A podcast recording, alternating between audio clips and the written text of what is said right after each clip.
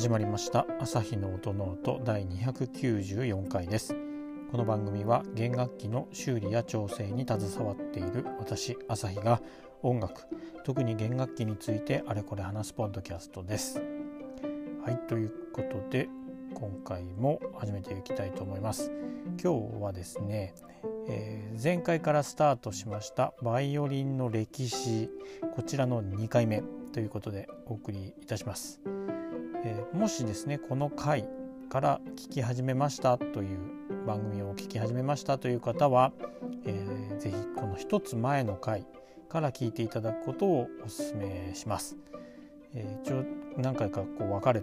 て、えー、やっていきますので、まあ、古い順に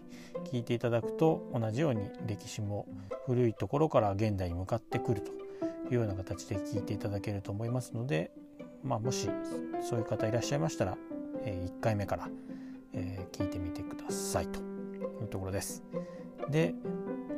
えー、忘れないうちに、えーと、出典ソースですね。今回も参考にしている資料とかそれですね。これをお話最初にしておきます。まずウィキペディアですねそして、え、楽器学入門という本書籍が出ております。著者は著者は著者著者は、えー、森重信郎さんという方です。自治通信社から出ている本です。楽器学入門、えー、こちらはですね簡単に大まかなそれぞれの楽器の、まあ、歴史誕生からどういうふうに現代の形になってきているのかっていうのを書いてもらっている書いてある本です。例えばまあピアノとか管楽器打楽器で今回私、まあ、話をしている弦楽器この辺とかですねの歴史を優しくこう解説してくれてる本ですので興味がある方は是非読んでみてください。あとは武蔵野音楽大学さんの楽器ミュージアムこちらで、えー、配布されていた資料とかあと展示されていたところにあるあの注釈っていうんですか？説明文。あの辺とかを参考にしています。あと、えー、学校で制作学校って言いますか、えー、そこで習っていた、まあ、専門学校だったんですけどそこで、えー、学んだこと、まあ、私の綴ったノートあの辺とか、えー、今回はですねあとは加えて、えー、雑誌でストラドっていう雑誌があると思うんですけれどもあちらの記事とかその辺も、え、参考にしてますのでこの辺の、まあ、全部なんかまとめまとめてと言いますかこの辺も参考にしながら今回の2回目、え、お話ししていきたいと思います。えーと、あとはですね訂正を2つさせていただきたいと思います。前回の1回目の内容についての訂正です。まず1つ目なんですけれどもあのラバーブという楽器が、えーと、今でいうとこのポルトガルとかスペインイベリア半島の方に、えー、下の方から北アフリカの方から入ってきましたっていうふうなことでお話をした時に、えー、あそこの海峡ですね、えーと、モロッコ海峡だったかなみたいなことでお話ししてるんですけどあそこの名前はジブラルタル海峡ですねですのでモロッコ海峡っていうのは存在しませんね。えーと、マラッカ海峡っていうのはねあのマレーシアでしたかなこれまたあれだと怖いなあまあ東南アジアでありますね。でマラッカとモロッコまあモロあ北アフリカ側はモロッコ王国なので今でいうところのですのでまあモロッコ海峡とかっていうふうなことで言ったんですけれどもそこちょっと間違ってますので訂正させていただきます。ですね。で、まあ、そちらからラバーブという楽器がこう入ってきてっていうふうな話をしまして、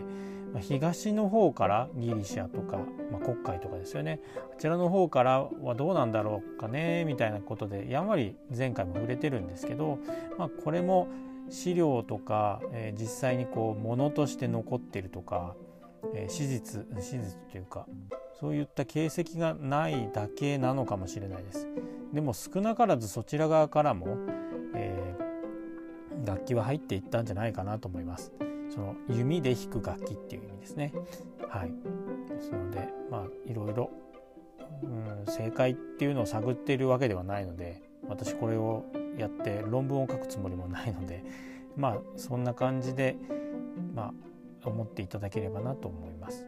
まずこれが1つ目の訂正で2つ目なんですけれどもでその入ってきた楽器が、まあ、レベックというような楽器に変わっていったでレベックという楽器が大きな楽器と小さな小さな楽器というかもともと小さな楽器なんですけどそれが大きな楽器になってその大きくなった要はチェロみたいにねバイオリンがチェロチェロになるっていうかバイオリンっていう楽器で考えるとチェロみたいな感じの楽器になってそれが、えビオラ・ダ・ガンバ、まあ、ビオール族。ちらの方に、えー派生進化していったんではないかというふうな形で前回お話ししてるんですけれどもレベックは実際のところそういうふうに大きく楽器が、え変わっていったっていう形跡はないですね調べてみたところでは。えレベックはレベックのままあ続いていってで今でもまあ使われているみたいですしで現在のところもそういう大きく肥大化したっていうか低音部を、えーと、低音パートをあの受け持つ大きな形のレベックっていうのはちょっと、うん、存在しなそうなので昔のやつも絵画にそういう絵があるとかですね。そういったものが発見できませんでしたのでですねこれは間違いだと思いますので訂正をさせていただきます。はい。ですね。まあ、レベックっていう楽器は、まあ、マンドリンぐらいの大きさですかね。でそれをもう少しちょっと細長くしてみたあんな感じの楽器でそれをまあバイオリンみたいな感じでこう、えー、左肩っていうか左胸とかあの辺に押し当てて弾いてる楽器というところです。でじゃあ、えー、ビオール族のビオラ・ダ・ガンバになった楽器はレベックじゃなければ何なのかというようなところになってくるんですけれどもこれに関しては、えー、中世フィドルがそれの役目を負ったまあ進化の過程でその楽器が出てきたっていうふうに感じで思っていただければと思います。中世っていうのは、えー、中世域高音域とかっていう中世という意味ではなくて中世ヨーロッパとかって言いますよね。えー、真ん中の中に世界の制度ということでその中世フィドルという楽器があります。ですね、今のフィドルとはちょっと全然見た目も違いますし、まあ、今のフィドルはほとんどバイオリンみたいなね形をしてるんですけど、えー、この中世フィドルっていう楽器は全く形が違いましてどちらかというとレベックより、えー、西ヨーロッパの方はレベックみたいな形で洋梨型をしていたりとかあとは他では楕円オーバル型をしてるものとかまあくびれがあるような感じの8の字型っぽいやつとかくびれが2つあるようなものこういったものもあったようです。まあ、中世フィドルですねこれが、まあ、ビオラ・ダ・ガンバの方にこうちょっと影響を与えているという感じです。うん、思うところではそのレベックと中世フィドルっていうのはまあ同時期に存,、えー、存在はしていたと思います。互いに影響をし合いながらこう進化したり取り入れたり、えー、逆に、うん、差別化っていうかね全然違う方向に進化していったりとか形を変えずに、えー、そここだけはっていう形を変えずにここだけは守り守られていったみたいなそういったところもあると思うんですけれども、まあ、レベック中世フィドルこの辺がまあバイオリン後々のバイオリンのまあ元となってるって言ってもいいんじゃないかなと思います。で中世フィドルこちらがですねどんな楽器かというと、えこれはレベックと同じで表板はまだ平らです。ギターとかリュートとかこの辺って表板平らじゃないですか。あんな感じで今のバイオリンみたいにアーチがあったりっていうことはなさないですね。でネックと指板に関しても思っていたのその平らなところからほぼこう同じ高さっていうか水平に、えー、出ているというところです。えー、今のバイオリンとかだとネックは角度がついて入ってますしボディに刺さってますし指板は指板で表板の上で浮いてるじゃないですかああいった形の形状ではないというところあとはペグに関してもペグがですね上からこうただ刺さってるだけ、うん、これはちょっと画像検索で見ていただけると、まあ、分かりやすいと思います。実際のところストラディバリもそういう、うん、ギターっぽい楽器を作ってるんですけれどもそれもペグ上からただ刺してるだけの簡単な作りっていうねそういったものもあります。今の、えー、バイオリンとかチェロは、えーと、両サイドに2本ずつペグが刺さっていてえ側面側からこうペグが刺さってますよね。横向きにって言ったらいいのかな、えー、ああいう形なんですけれどもこの中世フィドルはそういった形のペグボックスがなくてただペグも上から刺さってるっていう感じですね。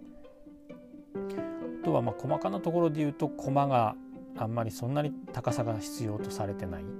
えー、ネックを平らですよってさっき言ったように角度がついてるわけではないのでそこまで高くする必要もないですし、えー、あとはネックの駒が乗駒じゃなくて弦が乗っている上部ですね、まあ、そこも今みたいに大きなカーブがついてるわけではなくて結構平坦な感じの、えー、アーチがついているというところです。うん、F 字工はやっぱりないですねまだ。F みたいな形で、えー、穴が開いてるっていうところは今のところなさそうです。もしかしたらもうあったのかもしれないですけどね。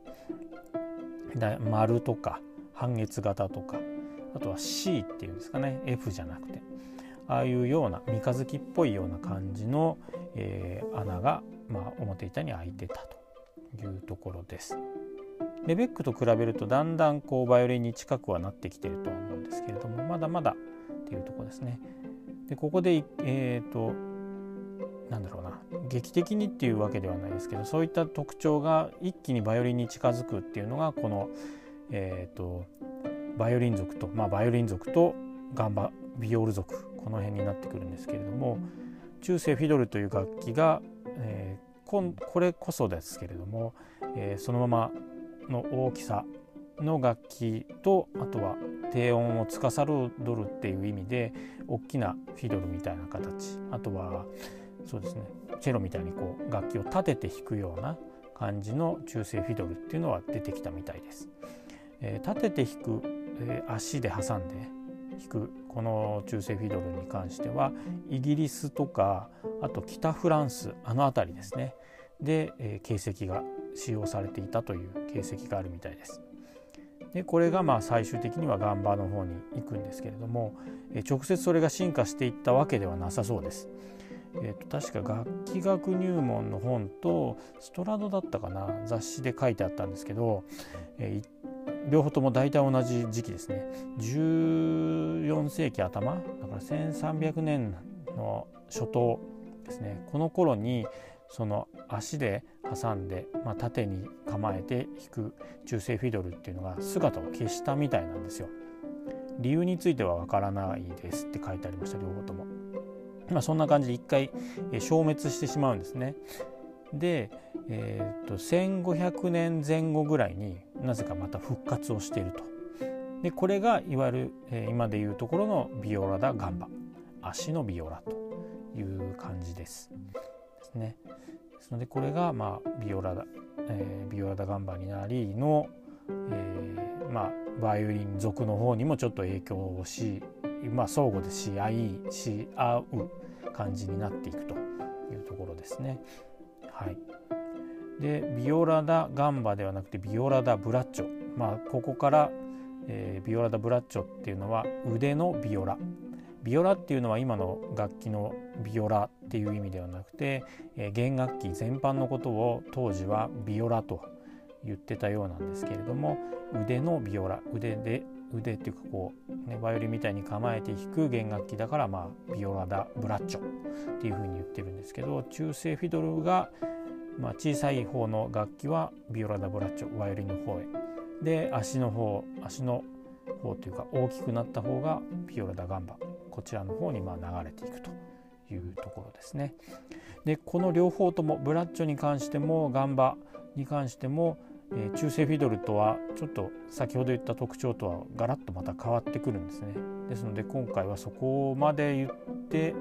終わりぐらいですかねなかなかちょっと終わりが見えてこないですけどもえー、っと変わってきていますのでそこをお話ししていこうと思います。えー、中世フィードルの方は表板は平らですっていうふうにお話ししたんですけどもこちらは両方ともだんだんこうアーチが表板に、えー、ついてきます。ですね。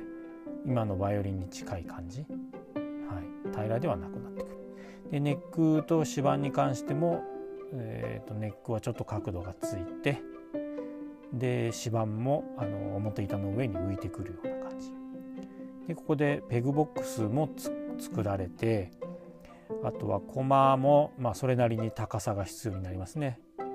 指板が浮いてますから。であとアーチもちょっとこう平らではなくて、えー、もう少しカーブがつくような感じになってきています。はい、これはブラッチョに関してもガンバに関しても同じような感じで進化をしていっているみたいですね。この辺はもうこの辺の時代になるとうーんなんかごちゃごちゃな感じがします。特にこれはガンバです。これはブラッチョですみたいな感じでうん分けてたっていうよりは制作する側としてはですねあんまりそこまでこう分けてはなかったんじゃないかなとは個人的には想像するんですよね。一応岩場の方に関しては、え、貴族とか宮廷で重宝されると。でブラッチョの方に関してはいまだに、えーと、とまだこう庶民の楽器っていうところでお祭りとかそういったところあと踊りとかの伴奏こういった形で使われていたというところです。で貴族はガンバの方、うん、この辺はまあ私の想像なんですけど、えー、ガンバの方は先ほどから言ってるように座って弾くんですよね。ももで挟む膝のとこで挟んで演奏するのでまあこうなんでしょうね。行儀よくっていうか そんな感じって言えばいいのかな。でブラッチョの方に関しては立って弾けますしこう踊りの伴奏して本人も弾きながらステップ踏んだりとかできるんでまあちょっとはしたないっちゃはしたない感じにはなるっちゃなると思うんですけどこの辺が多分貴族と、えー、宮廷で使われてたガンバとまだ一般の庶民の人たちがまあ愛してやまない楽器、えー、ミオラダ・ブラッチョ。こっちの、まあ、差であったのではないかなと思うんですけれども。でこれが、えー、貴族の方にもこれがっていうのはブラッチョの方が貴族の方にもこう浸透していくわけですね。今ビオラ・ダ・ガンバってまあ存在はしてますけど主流クラシックの音楽では主流じゃないじゃないですか。メインストリームではないので。今ブラッチョの方が、まあ、駆逐していくわけではないんですけどだんだんこうマジョリティな方になっていくわけですよね。ですので、えー、この辺のところは、まあ、また次回ですかねお話をしてみようかなと思います。はい、うんこのバイオリンの直接の、えー、子孫ん？子孫じゃない先祖のブラッチョの方がこう貴族に入ってたまあ一つの理由としてはメディチ家とか、えー、ロレーヌ王家メディチ家は多分皆さん聞いたことあると思います。えー、あとはロレーヌ家王家っていうのがですねこれはハプスブルク家あるじゃないですかあれを相続したりとかって結構これも名門みたいなんですけど、えー、この辺の人たちがですねこのバイオリンの方バイオリン族の方の楽器を、えー、欲しいっていうふうなことで言ったみたいなんですよ。そうするとわすげえメディチ家がとかロレーヌ王家の人たちもバイオリン使うんだみたいな。ブラチョの使うんじゃ。じゃあ僕らもちょっと注文しようかみたいなね。感じで、えー、変わっていくと。いうところです。ですので当時は多分そのビオラダガンバを専門に作る工房とビオラダブラッチョを専門に作る工房っていうふうに分かれていた感じはしないんですよね私の中で。うん。一応ちょっと先の話にはなりますけど、えー、ブレッシアっていうねイタリアの場所で、えー、ガスパロ・ダ・サロっていう人がいろいろ楽器を作ってとかっていうふうなことでまた今後話をしていくと思うんですけど彼もですねもともとガンバを作っていましたとか、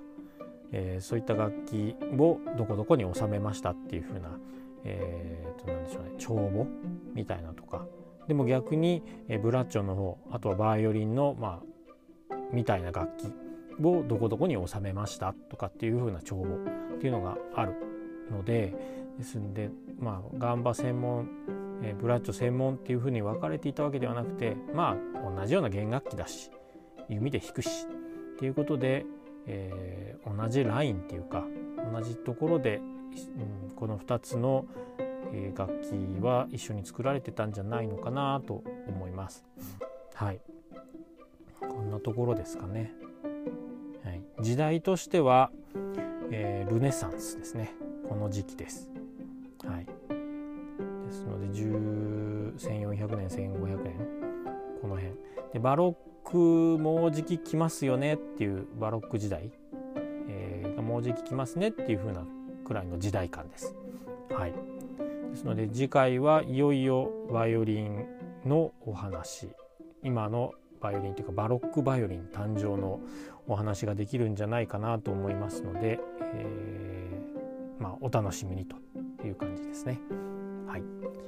今日もちょっと長くなってしまいましてあんまり簡潔にまとめられないのが私の悪いところなんですけどそんな感じでございます。はい、では、えー、今回も番組を気に入っていただけた方はこの朝日の音ノートのフォローをぜひよろしくお願いします。えー、Twitter と Instagram もやっております。同じく朝日の音ノートで検索をしてみてください。朝日はカタカナで、えー、音ノートっていうのはミュージミュージックじゃないなサウンドの音漢字で音ノートはあのノートブックのノートですねカタカナで書いていただくと朝日の音ノートっていうふうになると思うんですけどもこれで検索すると多分ポッドキャストの方も SNS の方も出てくると思いますのでもしよければそちらもフォローしてみてください。いろいろコメントとかですねお待ちしております。とお便りも募集をしています。朝日 .soundnote.gmail.com こちらで、えー、お便りも募集しております。なんかご指摘とかね今回訂正しましたけどそういったものがあればあそこはああやって言ってるけど違うと思うよとかですね、まあ、専門家さんからのそういったご指摘とか、えー、補足とかいただけるととても嬉しいです。はい、お待ちしておりますお便りの方も。そんなわけで今回はこの辺で、えー、また次回の配信でお会いしましょう。ありがとうございました。さようなら。